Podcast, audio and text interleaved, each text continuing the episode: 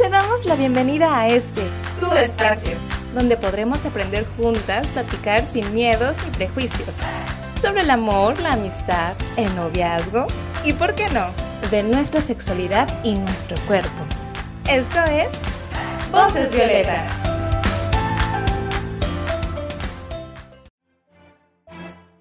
Hola, bienvenidas a Voces Violetas, un espacio para ti, un espacio para todas. Esta es una producción de Gobierno del Estado a través del Instituto Colimense de las Mujeres, apoyado por el Indesol en su programa PAIMED. Bueno, yo soy Cire González, el día de hoy me encuentro con Janet Montes de Oca y Lina Contreras. Hoy vamos a hablar sobre un tema muy interesante y este tema es sobre las herramientas para identificar la violencia ¿Qué les parece si vamos a escuchar una pequeña cápsula para ponernos en contexto? Adelante. ¿Sabías que el violentómetro es una herramienta que permite a las mujeres estar en alerta y detectar cualquier manifestación de violencia por parte de sus parejas, así como en el ámbito social, laboral y familiar. En el violentómetro se simula una escala de violencia gradual, en donde se inician señalando las manifestaciones más sutiles, posteriormente las más evidentes y en el último rubro las manifestaciones más extremas. Recuerda que no estás sola y ante cualquier situación de violencia te invitamos a que te comuniques a la línea Mujer 075 del Instituto Instituto Colimense de las Mujeres, que está disponible para ti las 24 horas del día, los 7 días de la semana.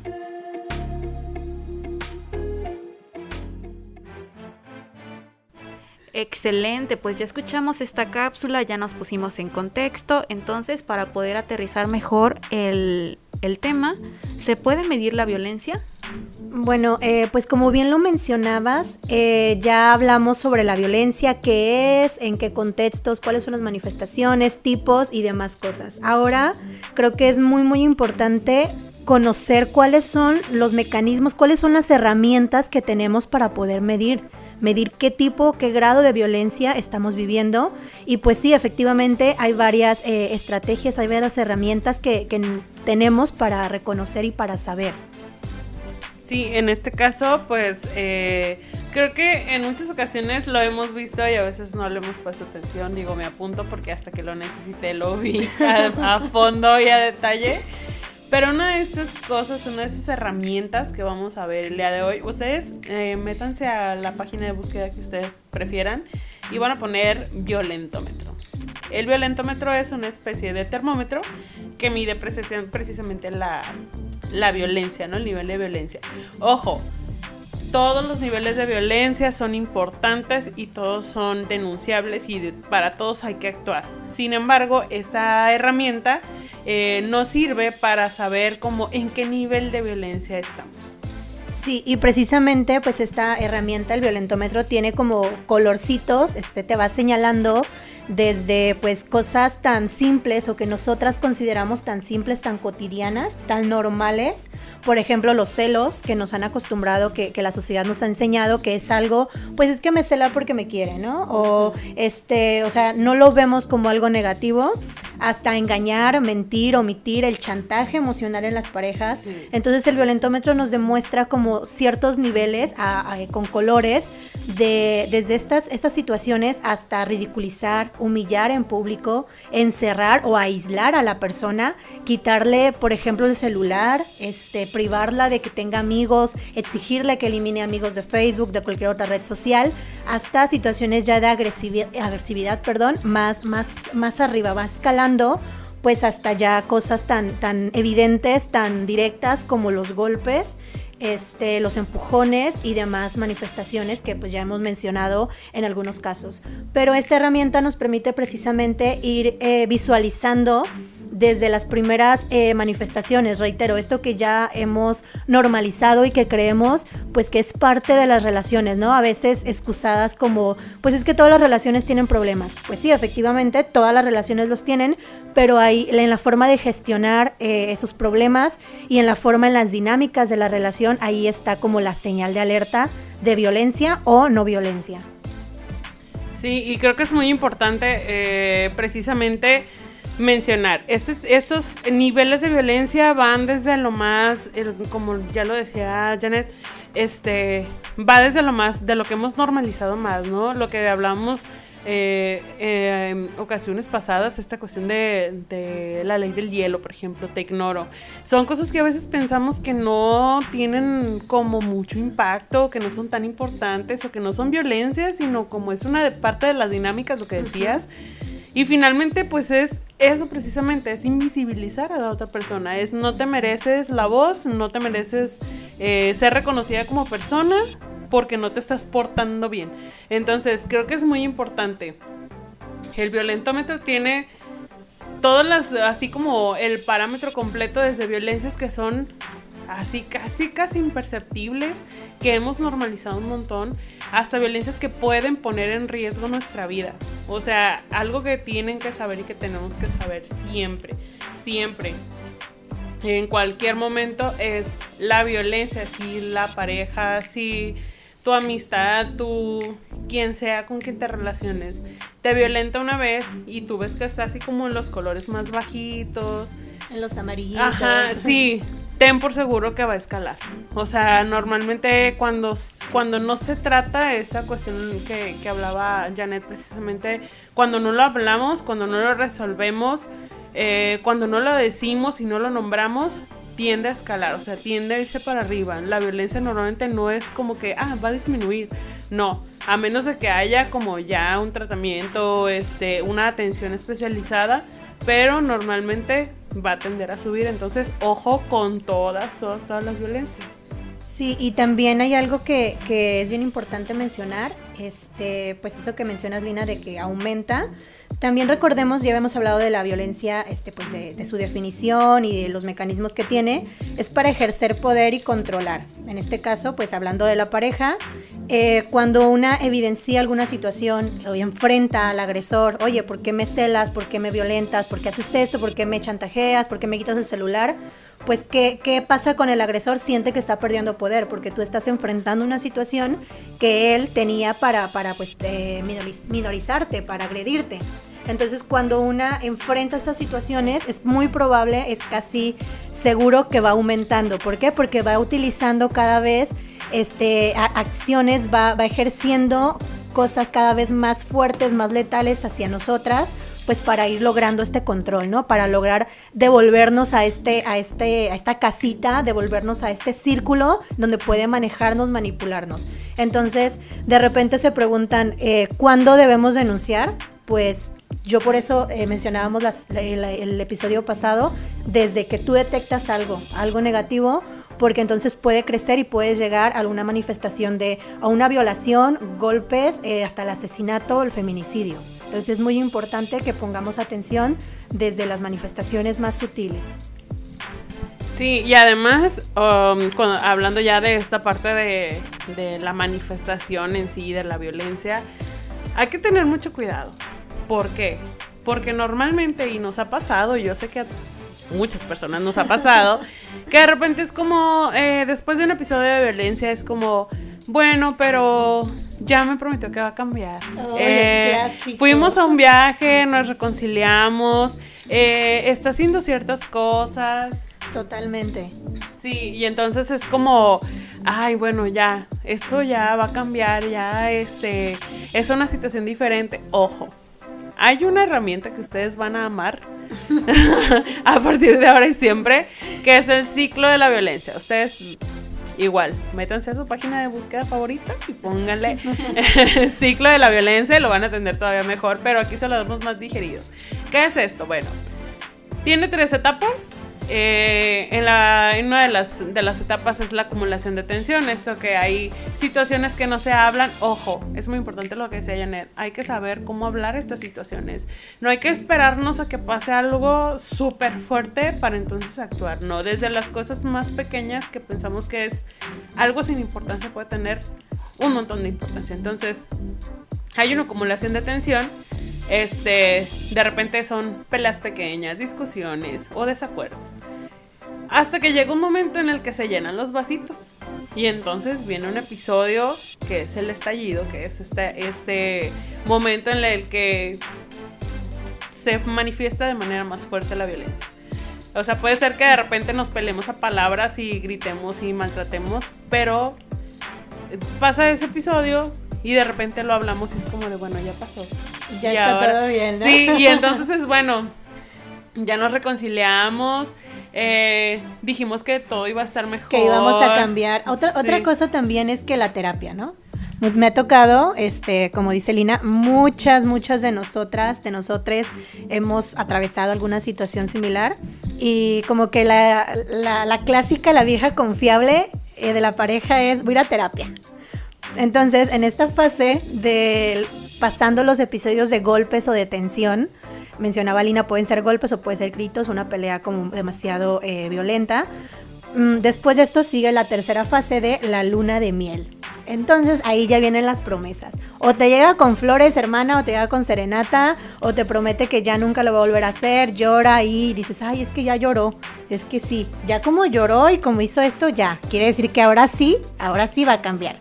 Entonces es toda esta fase en la que te prometen el cielo, la luna de las estrellas, tal cual luna de miel, y te prometen ir a terapia. No, pues es que voy a ir a terapia. Pero pues nunca se llega el día de la terapia, ¿verdad? Estoy buscando psicóloga, estoy buscando esto, es que mira, no tengo... Y mil pretextos. O ya si te prometió que iba a hacer tal cosa, que iba a manejar mejor su, su, enojo, que iba a tener, buscar ayuda de otra forma, ya si te lo prometió, ya después, es que no he tenido chance, es que no he tenido dinero, es que fíjate que se enfermó mi perro. Y es que entonces empieza un montón de pretextos y es un ciclo precisamente porque se van juntando. Después volvemos a la fase de la acumulación de tensiones donde ya surgió otro problema, ya hubo algo que no le pareció, ya hubo algo que no está bien, que saltó en la relación y que empiezan a discutir. Ya después pasas otra vez al episodio de golpes o de, o de manifestación, a la explosión del caso y después la reconciliación. Entonces, muchas, de, eh, pues muchas situaciones o muchas mujeres nos encontramos en este ciclo, nos encontramos dando vueltas en este circulito que nunca vemos el final. O sea, creemos eh, que no va a llegar a más, ¿no? Incluso lo normalizamos como parte de la dinámica de una relación.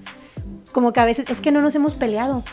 Algo estará mal porque no nos hemos ni hemos discutido, todo está bien. Entonces nos acostumbramos a las dinámicas de, de, violencia, podemos acostumbrarnos. Por eso es bien importante que, como dice Lina, busquemos estas herramientas, busquemos estos espacios, esta información en donde podemos visualizar que algo está mal y podemos también encontrar la forma pues de acceder a, una solución, una respuesta, ayuda psicológica para ellos, para nosotras también y salir de ese problema. Sí, y fíjate que es súper importante, más allá de solamente tener esas herramientas como para ver cómo lo hemos pasado, o sea, que puede funcionar como para revisar nuestras relaciones y decir, ay, sí he pasado por esto y sí lo reconozco en otra relación pero a lo mejor no en la, en la actual, ¿no? Creo que sí es muy importante como que identifiquemos esto, no para estar como a, la defensiva, sino para identificar en qué momento se necesita, o sea, en qué momento es el momento adecuado como para, eh, o para irse, o para hablarlo, o para tratarlo. Entonces es, es como, creo que es muy importante saber primero o sea, este ciclo se repite y se repite y se repite. Pero además suele ser el episodio de golpes, el episodio del donde ocurre esta explosión después de la acumulación de tensión. Normalmente suele, suele ir creciendo. ¿Qué quiere decir? Bueno, en la primera explosión nos gritamos. Pero en la segunda ya hubo empujones. En la tercera ya nos golpeamos. En la cuarta ya me encerraron. O sea, es como Normalmente era lo que me refería anteriormente. La violencia no va a ser hacia abajo. ¿Por qué? Porque conforme vamos, o sea, en la relación vamos cediendo. ¿Sí? Cedemos las dos partes, que es lo que normalmente se hace. Bueno, yo no permito absolutamente nada de esto, pero me meto en esta dinámica, como dice Janet, eh, me meto en esta dinámica y de repente empiezo a ceder. Sí, a veces de manera consciente, pero muchas otras de manera muy inconsciente. O sea, que ni me doy cuenta y de repente ya estoy cediendo un montón. Y en este ceder puede suceder, puede, puede darse que de repente ya cedí tanto que no hay problema con esta cuestión de los golpes. Sí, que permito, eh, permito, y no hablo de, de, inculparnos, hablo de que es algo que, que a veces se da de manera tan imperceptible que hasta que ya estamos en riesgo es como de... Sí, hasta que ya estamos hasta el cuello, a veces nos damos cuenta. Yo tenía una amiga que este, empezó eh, con una pareja, esto también es importante, creo que no está en el violentómetro, pero también el, el privar a las personas de sus amistades. Eso también es una señal así súper, súper importante identificar. Porque bueno, pues eh, con esta amiga, ella eh, pues de repente dejó de hablarme y así como que ya más alejada, era una amiga muy, muy cercana. Y yo un día le pregunté, yo veía que en su relación pues había chantajes, que había celos, que había prohibición. Elimíname, o sea, el tipo prácticamente revisaba sus contactos de Facebook y le hacía una lista. ¿Quién es él? ¿Quién es él? ¿Quién es él? No, pues mi primo. Y si decía es mi amigo, me decía, elimínalo. Elimínalo, este, porque le dio me gusta tu foto y pues no, ¿verdad? Entonces yo le decía a ella como de que aguas, eso no está bien, o sea, como que no está padre que vigila a tus amigos, tus contactos y demás cosas.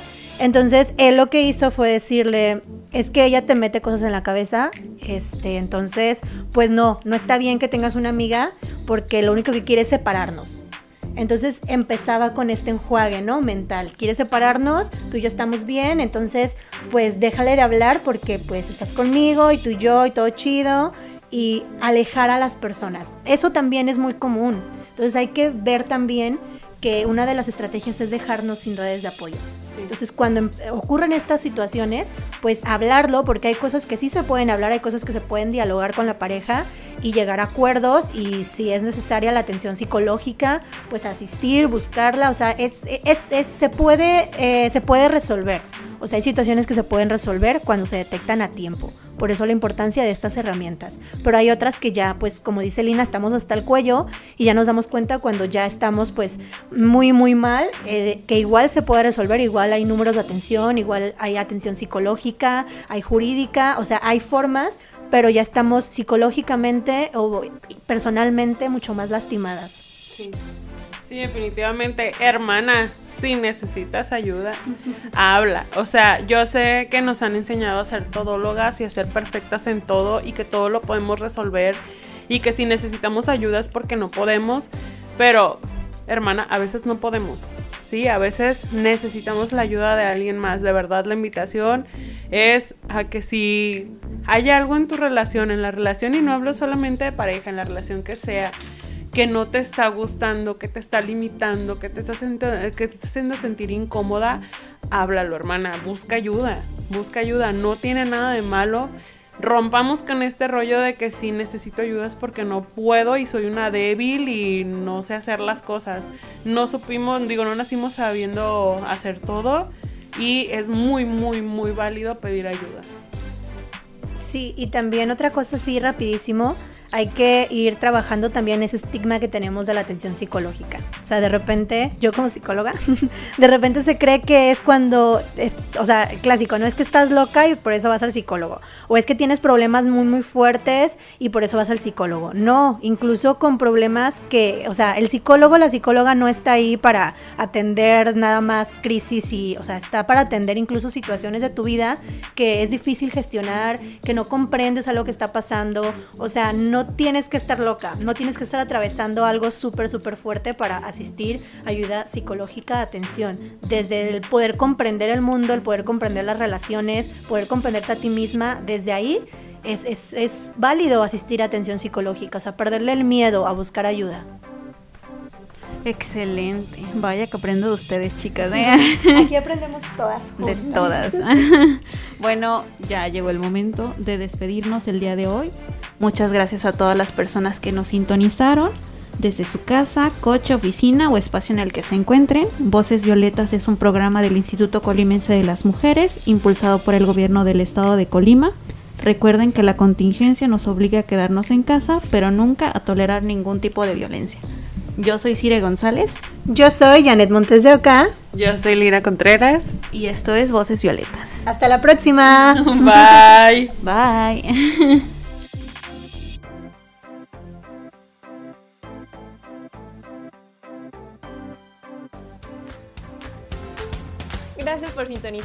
Voces Violetas, un espacio para ti, un espacio para todas, un lugar para aprender, escuchar y conocernos.